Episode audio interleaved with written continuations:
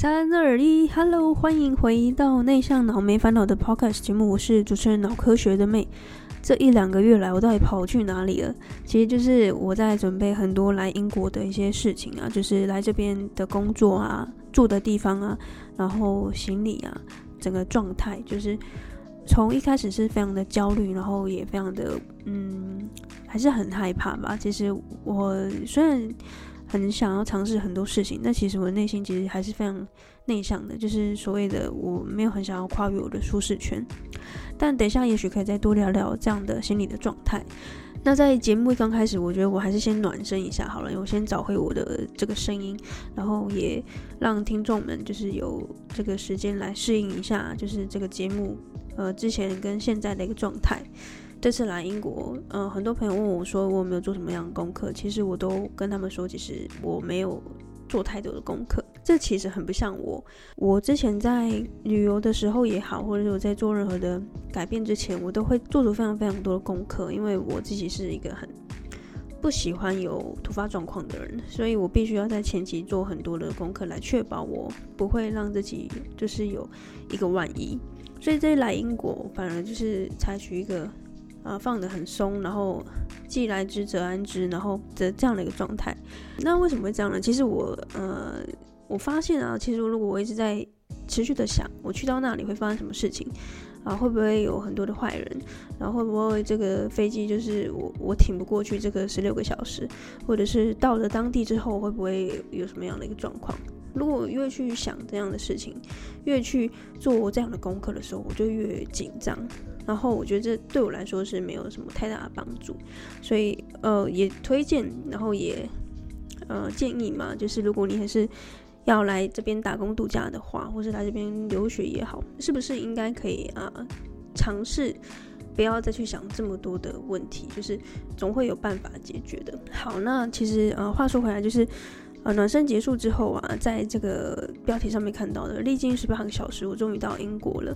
其实这短短几个字，对我来说是一个非常意义重大的一个里程碑。其实我呃出国旅游其实没有很多，就是这种甚至要飞这种长线的这个经验，我其实这个是算是我的第一次。然后加上我自己坐飞机是有非常恐惧的一个呃症，算症状嘛，就是我不是很喜欢在飞机里面那种。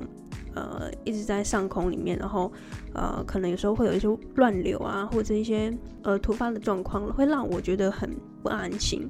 所以呃，这次来英国之后，我踏在这个英国的领土上的时候，我真的是没有办法用什么文字来描述那种非常非常震撼，然后我也会非常的觉得这真的是现实世界吗？还是我做梦？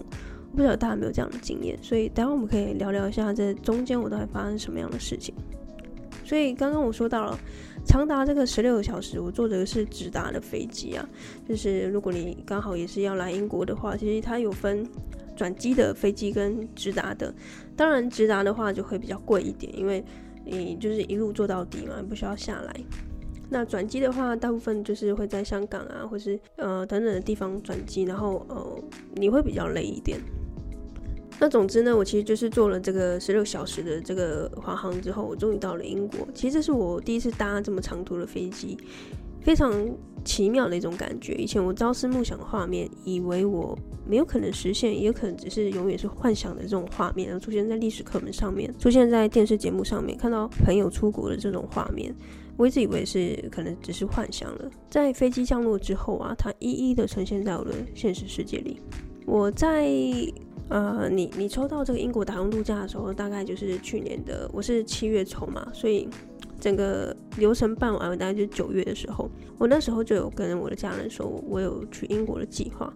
那朋友的话，我比较少讲，因为我觉得所有的事情都还未尘埃落定，所以我其实只跟家人说。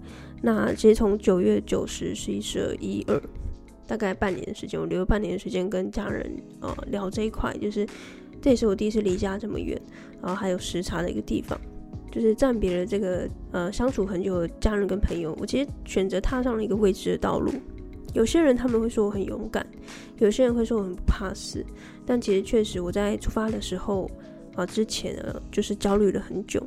虽然我的外表看不太出来，但是最深层的内心我还是很念旧的，就是对于情感这方面，我很不容易放下一段感情，可能是亲情或者是等等之类的情感，而且我也很安于舒适圈。但也是因为如此，我就是发现到我自己这样的一个状态，我太容易觉得舒适，然后就会想要一直待下去。我并不想让我在这样的状态太久，所以有很多人会说我很勇敢啊，然后呃，或者是比较正向的这种形容词。我其实以前我都会说没有，就会觉得说啊，没有很多人就是其实比我更勇敢。但是后来我现在回头看，我觉得我会非常认同他们这样的形容。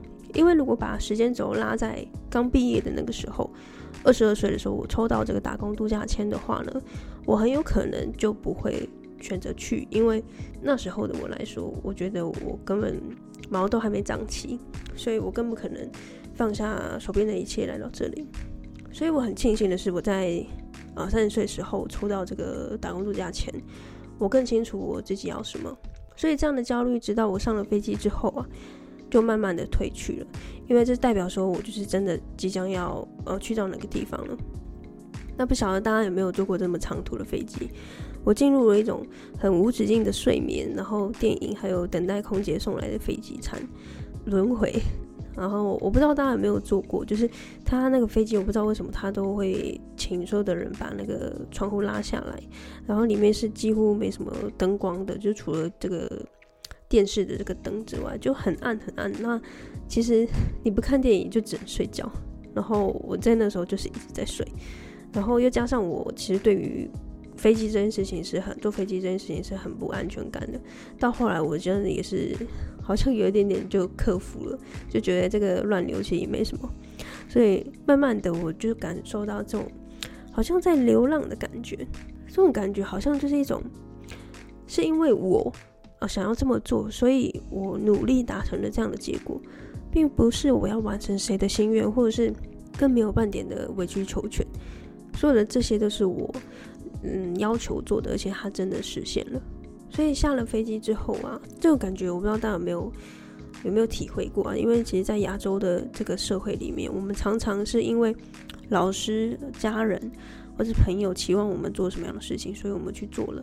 但是我来英国这件事情，我深深体会到，这个是我自己发出的声音，并不是谁告诉我说：“哎，你应该这么做。”这种感觉非常的棒啊，非常的奇妙，也非常让我觉得很一种很幸福的感觉。在下了飞机之后啊。好，终于坐坐了这么久的飞机，折腾了这么久，而吃了好几顿这个飞机餐，我终于来到了伦敦。那这时候已经是接近傍晚的时间，我其实没有太多陷入浪漫的这个呃幻想之中，因为我知道说要要出这个海关其实非常的困难。我刚下飞机，我遇到的第一个难题就是啊、呃，这个海关在哪里？然后海关会问什么样的问题？看着大排长龙的这个现场，人山人海。其实台湾人不算太多，但是有很多看起来很像印度籍的这个呃，算是游客吧，很多很多人。随着队伍一点点慢慢靠近，我开始啊非常紧张，因为我英文也不是非常好，非常流利，加上他们的英国腔也让我觉得说非常的啊、紧张，就是怕我听不懂，不知道怎么回。所以我开始观察前面的人是怎么跟海关打交道的，并且呢，我在心里慢慢的盘算，千万不要让我遇到那个看起来凶神恶煞的那个海关人员，因为我并没有把握自己不轮转的这个英文被刁难之后还剩下多少。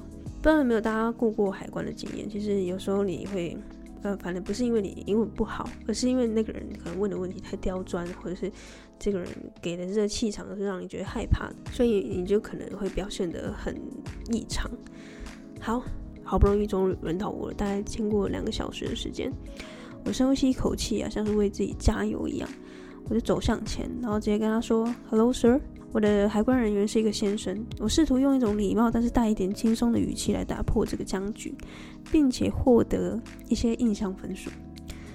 我脱下了口罩，拔下了眼镜。他面带严肃的看着和护照上的照片，啊、跟我本人是不是是不是长得一样？终于，他问我护照上临时的这个签证是做什么用的。我回答，呃，for working holiday。接着他询问我是否已经找到工作。那我就简单描述之后呢，啊，怎么知道他就放我过去了？其实我我自己觉得不知道为什么呃到我就变得那么容易，我不知道这边人真的太多，所以他们也没有呃时间可以问更多的问题，所以他就盖上这个通关的印章，然后我就过去了。终于啊，在经过这个十六个小时的飞行，两个小时的等待海关，我终于要去领我的行李了。我就要在出口跟这个寄宿家庭的爸爸 D 见面了。好，这个 D 就是之后我可能会常常提到他，我先用这个 A B C D 的 D 来代称他。但这个第二个问题来了，我的手机没有网络该怎么办？我那时候还天真的以为我可以在茫茫的接机人群里面找到我的寄宿家庭爸爸 D。呃，为什么我会有自信呢？因为在来之前我没有先试训过，但是呃，很天真以为就是我可以看到他。但是这里的人潮根本超出我的想象，我根本太高估我的能力了，所以我急忙啊找到预先准备好的网卡，然后在顾客服务站的时候找到一个小哥，简单的用英文问他说：“哎，我要怎么去呃连接我这个网卡？”然后就借我那个 PIN 针，就是那个尖尖的针，然后我就在那边换。还好有他，不然我真的是搞不定那个手机。所以请他帮我安装好之后呢，我终于啊打电话给这个 D，看着他远远的从呃远方走过来，然后我当下就有一种非常神奇的感觉，情绪非常满，就是有一种有一种男生当兵的那种感觉嘛。我不晓得，我没有我没有当过兵啦，但是我猜应该是那种感觉吧。就是你好不容易就是历经了一番波折之后，然后。啊、平安归来那种感觉，满满的兴奋和感激，就像火山一样释放。我简单的跟第一拥抱之后呢，我们就急忙的前往了这个停车场，因为第一是开车过来的。然后加上因为我们肚子都饿了，所以我们必须要赶快到附近的呃素食店来买晚餐。沿着这个夜晚的景色。啊，这个感觉非常的奇妙。一路往回家的方向开啊，过程大概一个多小时。我听着低非常标准的英国腔，试着理解他想要跟我说的一切。然后他就叭叭叭的跟我讲很多的事情，非常，他也非常的兴奋。街上时而呼啸的这个红色公车让我非常的雀跃，所以我内心小剧场又再次的喷发，就是有一种感觉，我终于到英国了，我终于到英国了。然后我到这个寄宿家庭的时候，然后就跟也是跟寄宿家庭的妈妈呃碰面了嘛，然后我们就一起吃着晚餐，然后聊刚刚说的一切，然后觉得非常的不可思议。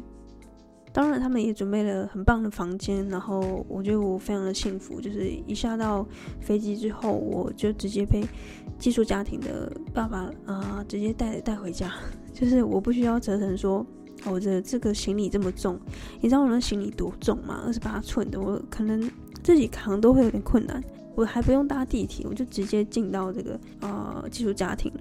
所以这一切我就觉得非常的感谢。隔天早上醒来之后，我发现我自己适应的很快，没什么时差。我以为我会睡一整天，你知道吗？但这有可能是第一昨天跟我说到，他要带他的小孩 R 去市中心吃冰淇淋。那这个小孩 R 一样是化名，就是我怕呃可能会有一些隐私的问题，所以就是一个 R。然后询问我要不要一起呃去这个市中心吃冰淇淋。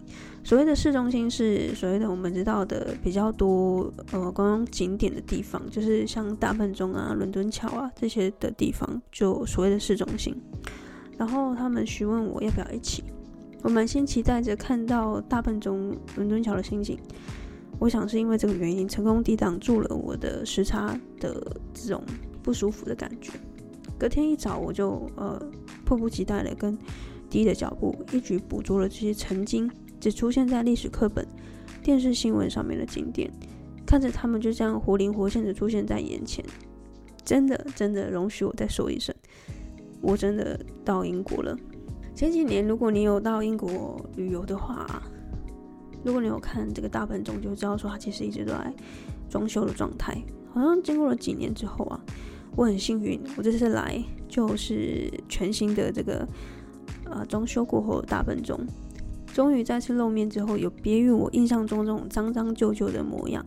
我眼前的大笨钟金黄色的外观令人耳目一新。我也不管什么观不观光客了，拿起了手机，每个角度想拍一轮。第一看到我这么的兴奋。更是加码跟我分享，附近有个电话亭，就是英国很多那个红色的电话亭。附近有个电话亭是一个拍照的好地方，可以把大笨钟一起都拍进去。听说是哈利波特曾经出现的场景啊，真是太棒了！果然跟着当地人脚步准没错。这是我刚到英国第二天，寄宿家庭的爸爸妈妈待我如自己的家人。他们问到我今天看到的大笨钟和这感受伦敦城市的氛围有没有跟想象中的一样？我其实老实跟他们说，其实就是相去不远。嗯，不知道大家有没有那种感觉？虽然我们没有去过，像我自己没有去过法国，我没有去过德国，我没有去过葡萄牙，但是我内心就会想象那样的画面。加上英国其实是很常出现在电视节目，然后还有我们历史课本的一个城市，所以我常常想象，呃，我去到那边会会看到这个风景的时候，会是什么样的一个模样。所以我很诚实的说，其实就是跟我想象中的那样的感觉是一样的。但尽管如此，我还是感觉到非常兴奋跟雀跃。我还是会很期待每一张出现在伦敦地铁和我擦肩而过的每一张陌生的脸孔。期待踏进这个餐厅跟咖啡店的时候，我忐忑不安的心情。啊、呃，为什么忐忑不安呢？因为你要点餐的时候，你就必须讲英文。然后你看到那么多外国人，其实我自己内心还是会非常害怕。我还是会期待一个转角能够看见属于英国，呃，属于英国这种感觉的街景，并且在每一次看到、每次想到的时候，我内心都还是会不断的呐喊着：我真的他妈到英国了！我在这边先广告一下，这前面的内容是我出这个好享订阅制的服务里面，呃，每周会有两次的电子报的内容，呃，这这样的内容我会直接就因为他们有付费嘛，所以这些付费的 VIP 跟订阅户，我就是会如实的记录我现在在英国的这个创作的现场，还有一些更隐私、更没有办法在公众场合跟大家分享的一些内容。所以，如果你有兴趣的话呢，就请你到 Podcast 的描述栏去看一个连接进去，会有更多的介绍。那欢迎你加入我的好想订阅制的服务。好，在最后啊，想要跟大家分享一下，因为英国的时差慢台湾大概八小时的时间，加上过来一切都还在适应中，所以我在创作的时间呃遇到了一些小乱流，因为我来到寄宿家庭，并不是时时刻刻都会有自己的时间。但尽管如此，我还是会尽最大的努力，在第一时间跟我刚刚说的好想订阅制的伙伴送上我第一手的心得，还有创作的现场。当然，Podcast 还是会持续的录制，只是说没有办法这么的及时，因为呃，当然我要先照顾到付费的订阅户跟 VIP。所以，如果你有兴趣，就欢迎你加入我。那如果没有加入的话呢，也没关系，就是呃，等我的 Podcast 的更新也是可以的，只是就是稍微慢一点。好，那在下一封这个电子报，就是好享订阅制服务里面，我会揭露我在这边做什么样的工作啊，住在哪里，怎么维持生活的开支还有娱乐，还有我在异地怎么打开我的社交圈，因为来这边你还是要交朋友嘛。那虽然来这边是从零开始，但人都还是要交朋友的。加上我的频道其实最多在呃。宣传跟宣扬的理念就是内向者，其实他还是可以成为一个在社交生活里面悠然自得的一个角色。还有我呃深入这个西方家庭的这个现场，我在他们身上我学到了什么？就是西方跟东方啊，还有英国跟台湾之间的差异。接下来内容我自己都非常的期待，所以希望你们会喜欢。在这个好想订阅制的电子报的订阅户里面。你们会收到我的电子报，里面会有一些相片，是我在这边拍的一些照片。这个会比你听 podcast 只有音这个音频的传播还会更多的想象的空间。所以，如果你有兴趣的话呢，再一次的诚挚邀请你加入我们的好想订阅的服务。好，那这一集其实简单先录制到这边哦，在这边哦，大概录制的这个时间是已经来到英国的差不多一个礼拜时间。那所有的一切其实都还在我的控制跟掌握之中，没有相去太多。然后，呃，但同时间我还是会非常期待每一天的在英国的生活。所以，如果你有兴趣的话呢，就持续的锁定我们的节目。好，那接下来英国打工度假这个系列，会持续的跟你分享我为什么会呃选择在寄宿家庭这边生活，然后为什么我会做怎样怎样的策略。给一些如果你现在正在考虑要不要来英国打工度假的人一些参考，因为我知道抽中跟没有抽中都是一种挣扎，更更是一种纠结。所以我会如实跟你分享，我现在这样的一个阶段，我们都不是二十二岁刚毕业的大学生，我们大概就是二九三十、二七二八这样的一个年纪，抽到了打工度假签，应该要怎么去啊权衡你的职业发展？要怎么去呃评估你未来来到两年的这个工作啊，还有生活的这个平衡？好，那今天的节目就到这边喽。非常期待在呃接下来的集数跟大家见面。好，那希望这一集大家还喜欢。OK，那我们就下一集见喽。我是脑科学的妹，拜。